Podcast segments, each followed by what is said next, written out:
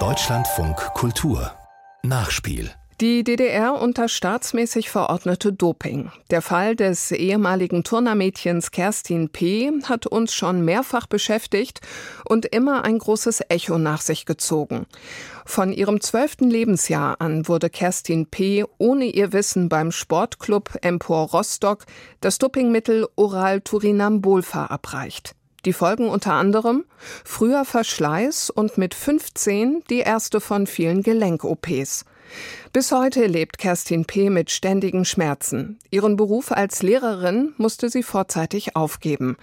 Nach einem langen Kampf gegen die deutsche Justiz bestätigte ein Gericht zum ersten Mal, Doping an einem Kind ist ein Akt der Willkür und dafür ist der Staat verantwortlich. Allerdings, konkret hat das Urteil Kerstin P. noch nichts gebracht. Alexa Hennings berichtet. Mai 2022.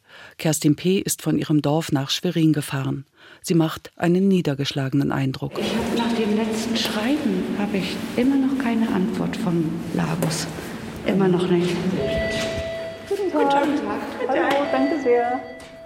Sie will nachfragen, warum es nicht weitergeht und hat sich mit Anne Drescher verabredet, der Landesbeauftragten von Mecklenburg-Vorpommern für die Aufarbeitung der SED-Diktatur. Die Historikerin und ihre Kollegin Daniela Richter hatten Kerstin P. in ihrem Kampf um Gerechtigkeit bis zum Prozess in Greifswald begleitet. In dem Urteil wurde sie als Dopingopfer anerkannt.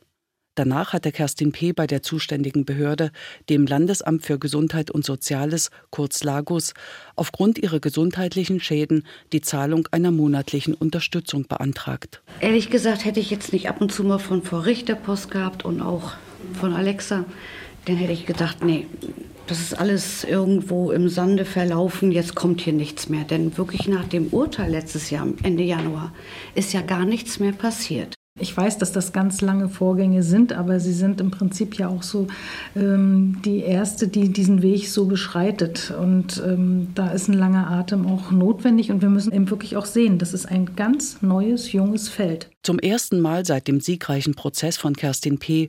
sind nun auch Sportopfer berechtigt, eine dauerhafte Unterstützung zu beantragen.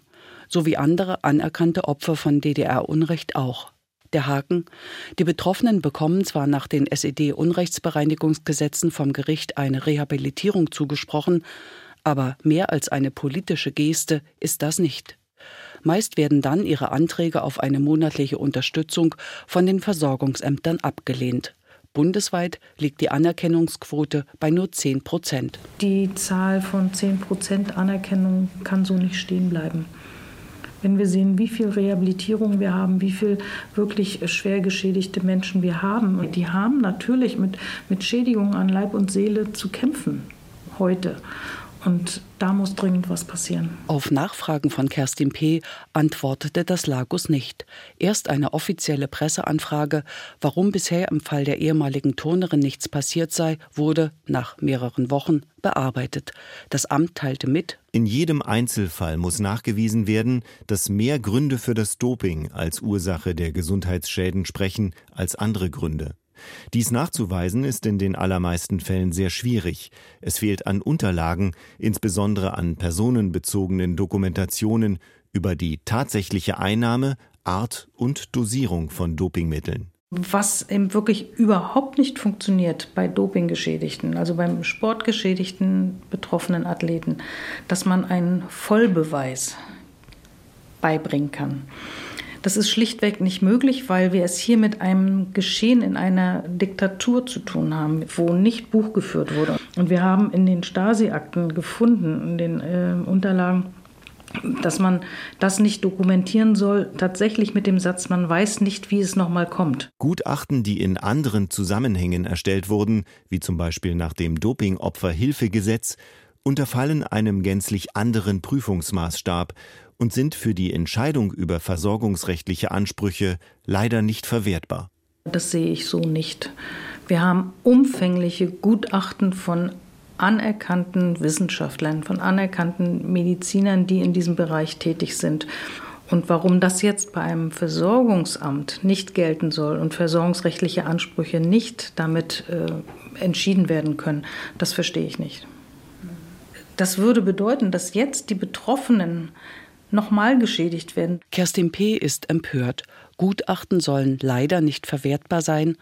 Das, was für sie erstellt wurde, hatte schon vor dem Bundesverwaltungsamt in Köln Bestand.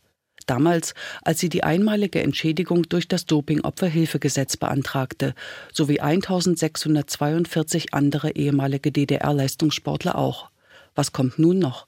Neue Untersuchungen, sich wieder erklären müssen und rechtfertigen? Ich habe irgendwie das Gefühl, sie wollen Ärzte, die uns wirklich Jahre, Jahrzehnte lang auch begleiten, mich ja auch in der Schmerztherapie, als wenn man irgendwie diesen Ärzten nicht glaubt, so ungefähr, naja, es wird aufgebauscht. Alle anderen warten darauf, wie weit ich es schaffe und möchten ja auch gerne eine Entschädigung dementsprechend beantragen. Ne? Das hat man auch immer irgendwie im Hinterkopf. Man möchte einfach durchhalten. Und ich halte noch durch. Im Oktober 2022, also ein und ein Dreivierteljahr nach dem Prozess, erkennt das Versorgungsamt endlich die Dopingschäden des einstigen Turnermädchens an und spricht ihr eine kleine monatliche Rente zu. Von 37 Anträgen ehemaliger Sportler aus Mecklenburg-Vorpommern wurden bisher zwei bewilligt und sieben abgelehnt.